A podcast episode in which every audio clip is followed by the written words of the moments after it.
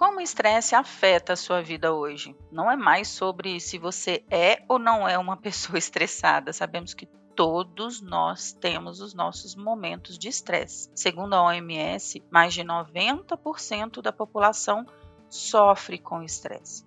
O problema é quando esse estresse se torna crônico, ou seja, quando a pessoa já não tem mais mecanismos para se aliviar ou para lidar com ele. Hoje eu vou trazer para você 10 formas naturais, sem medicação, 10 formas terapêuticas de você lidar com o seu próprio estresse. Formas de você promover a sua saúde, de você promover bem-estar para você e para sua família. Vamos falar sobre isso?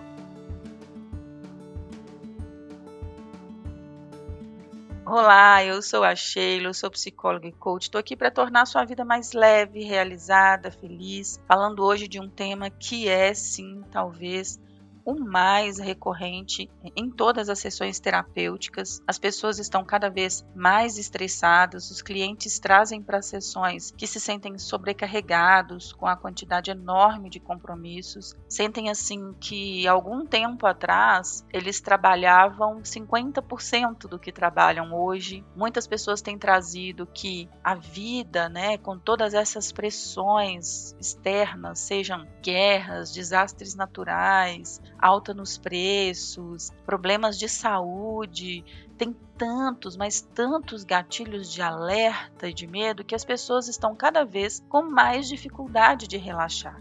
Então, além da pessoa ter um nível de estresse muito alto, ela ainda não consegue aproveitar os momentos de descanso, de lazer, para se aliviar e para voltar para um estado de naturalidade. Então, hoje, vamos falar sobre 10 formas de você trazer esse estado mental de tranquilidade, de relaxamento e aliviar e administrar o seu estresse. É o que a gente chama na terapia de gerenciadores do estresse. A primeira dica: aceite que você pode irá cometer erros. Pode parecer bobo, mas tem uma quantidade enorme de pessoas que não se arrisca, que não se lança, que não relaxa por medo de errar. O medo de dar um passo em falso, o medo de cometer um, uma gafe ou o medo de tomar uma decisão que vai atrapalhar, bloqueia. E a pessoa às vezes com qualquer mínimo erro também se julga. Às vezes a pessoa cometeu um passo em falso e fica semanas remoendo aquilo. Então, essa atitude mental de você aceitar que você é humano, que você é de carne e osso, que você vai errar,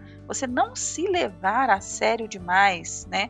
Considerar os seus erros assim inaceitáveis, se você não fizer isso, você vai ter uma postura muito mais relaxada. Então, aqui nós estamos falando de um estilo mental que vai te proporcionar esse relaxamento. Aceita que você vai errar, que você é humano e que isso vai acontecer. É o primeiro ponto. O segundo é tente algo novo. É, talvez você seja relutante por tentar um novo esporte, ou mudar o destino das férias, aprender uma nova língua, uma nova habilidade. Pode parecer que não, mas tentar algo novo, fazer algo além é, é do que tem feito hoje, não como uma pressão, aí precisa ser alguma coisa que te dê prazer. Então tem gente que, ah, eu estou estudando espanhol porque eu fico me imaginando no próximo destino de férias vou fazer um mochilão no Mercosul. Não sei, né?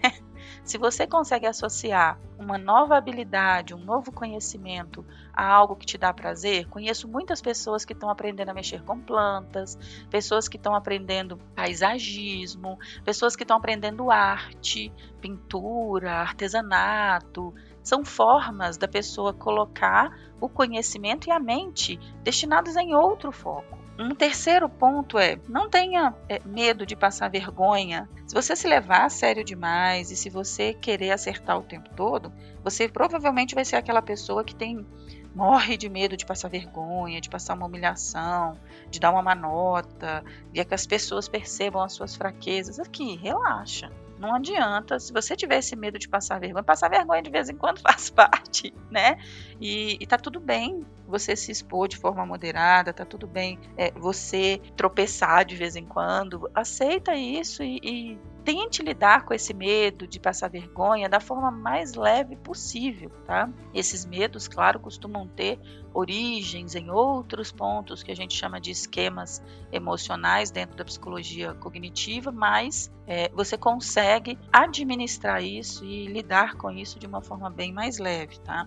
Se isso é uma coisa que te trava demais, procura terapia. Rir de si mesmo é o quarto ponto. Muitas pessoas alegam que rir é o melhor remédio. Esse é um ditado popular, inclusive, né? E é mesmo, tá? Não, não é rir dos outros, mas rir da situação ou rir de si mesmo. Mais uma vez, voltando na primeira dica de hoje, que é não se levar tão a sério, você conseguir lidar com as situações divertidas, é, quando você consegue lidar com esse medo de passar vergonha, quando você consegue aceitar os seus próprios erros, você vai ver que isso pode inclusive ser divertido, né? Você pode conseguir rir disso. Um outro ponto, o quinto ponto é não se ofenda tão facilmente. Se você é aquele tipo de pessoa que pensa assim, olha, todo mundo tem que me respeitar, todo mundo tem que me ver como uma pessoa respeitável, uma pessoa séria, né, uma pessoa sistemática. E isso não vai te levar muito a lugar nenhum, não, tá? Você provavelmente está destinado a se ofender mais, está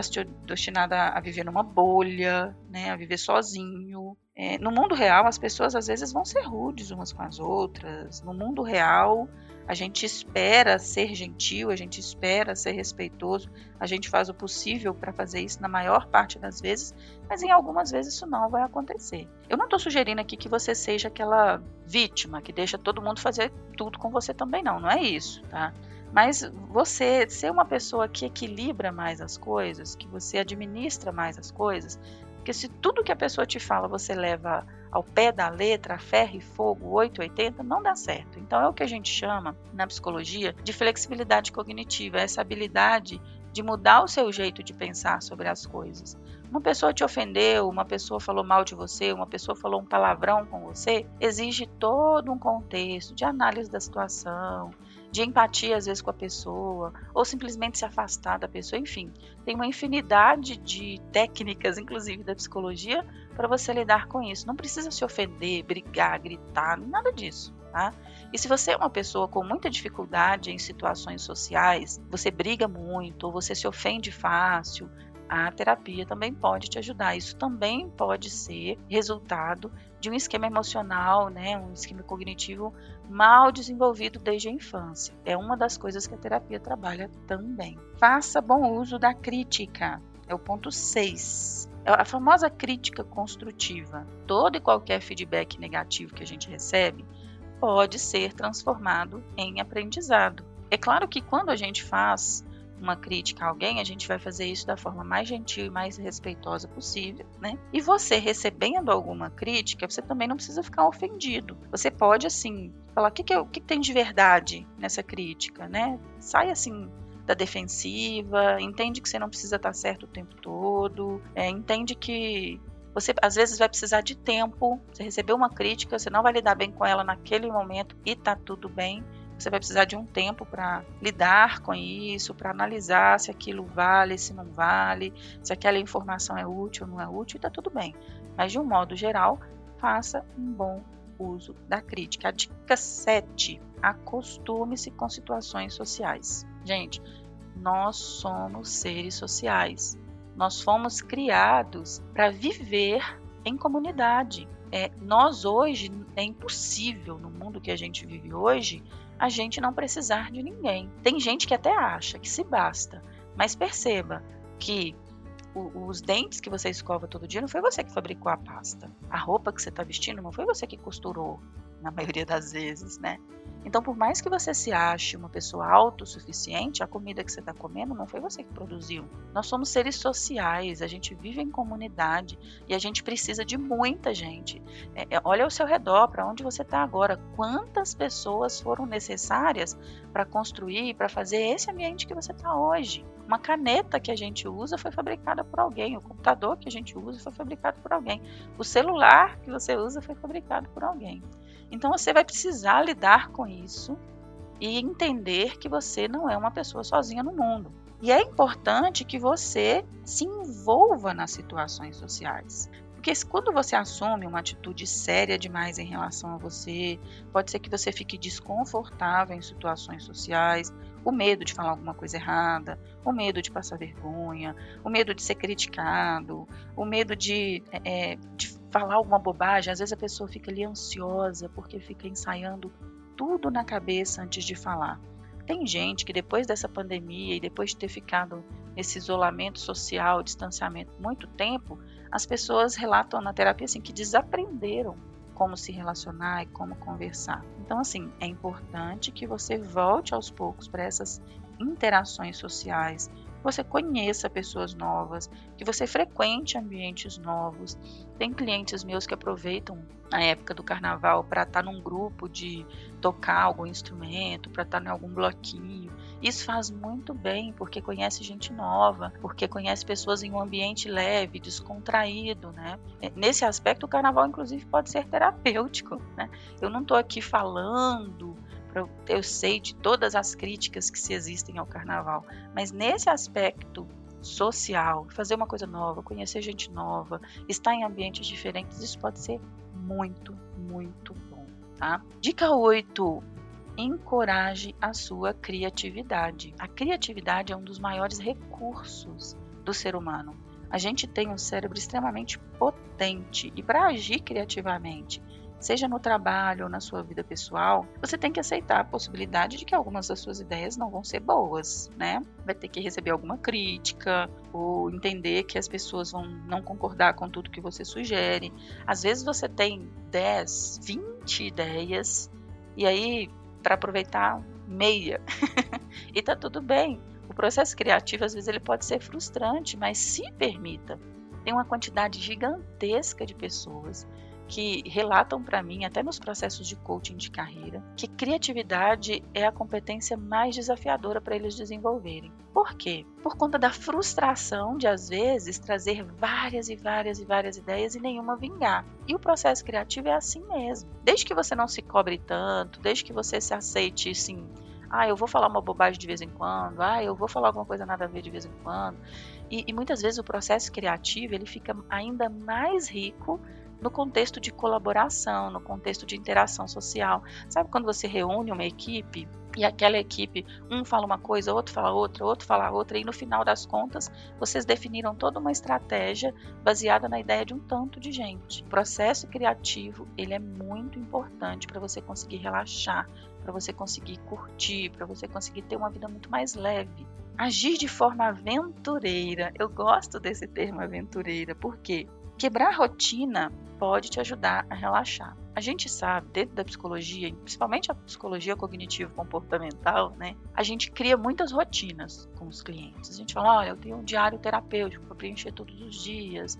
Ó, tem uma agenda aqui para observar seus pensamentos. Ó, tem aqui uma técnica que você vai avaliar a qualidade dos seus pensamentos. Então, nós adoramos manuais, adoramos rotinas, né? Ah, tem as rotinas matinais, a rotina do sono, a rotina na hora de se alimentar. E eu não estou aqui me pondo contra nada disso. Eu acredito que rotina é ótimo. Mas não dá para você viver uma vida só na rotina. O relaxar, ele depende dessa atitude aventureira de você se colocar em situações novas, em fazer coisas diferentes. Às vezes vai ser se aventurar na cozinha, às vezes vai ser se aventurar pintando uma parede, às vezes vai ser se aventurar na natureza, fazendo uma trilha, não sei. Mas saia da caixinha, né? E faça uma coisa diferente, alguma coisa que sinta, que você sinta excitação, que você sinta entusiasmo, que você sinta alegria, sabe?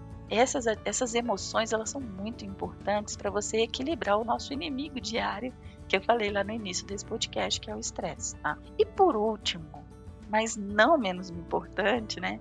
Aproveite o seu tempo. É, tem um, um poema que ele diz o seguinte: Aproveite a vida, é mais tarde do que você pensa. Aproveite a vida enquanto você ainda é saudável. Aproveite enquanto os anos você ainda tem. Aproveite a vida, aprecie porque é mais tarde do que você pensa. A gente não sabe se a gente tem um amanhã. A gente não sabe se vai estar vivo no mês que vem.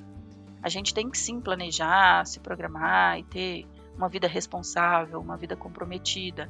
Mas você precisa aproveitar o momento hoje para relaxar. Não dá para você viver uma vida em que você trabalha a semana inteira para relaxar no domingo. Você precisa encontrar jeitos de relaxar, de curtir e de se divertir diariamente. Você precisa, inclusive, encontrar um jeito de fazer o seu trabalho do dia a dia ser mais divertido. fazer a comida em casa, ou arrumar a casa, ou lavar a roupa, as suas coisas cotidianas, fazer elas aproveitando e curtindo. O seu dia a dia pode ser uma oportunidade muito grande para relaxar. Enfim, eu tenho certeza que se você seguir essas 10 dicas para ter uma mente que te possibilite descansar e relaxar, o estresse não vai ser um inimigo tão potente. Compartilhe esse podcast com o máximo de pessoas que você puder e vamos juntos rumo a uma vida muito mais saudável, uma vida muito mais realizada, ok? Um abraço!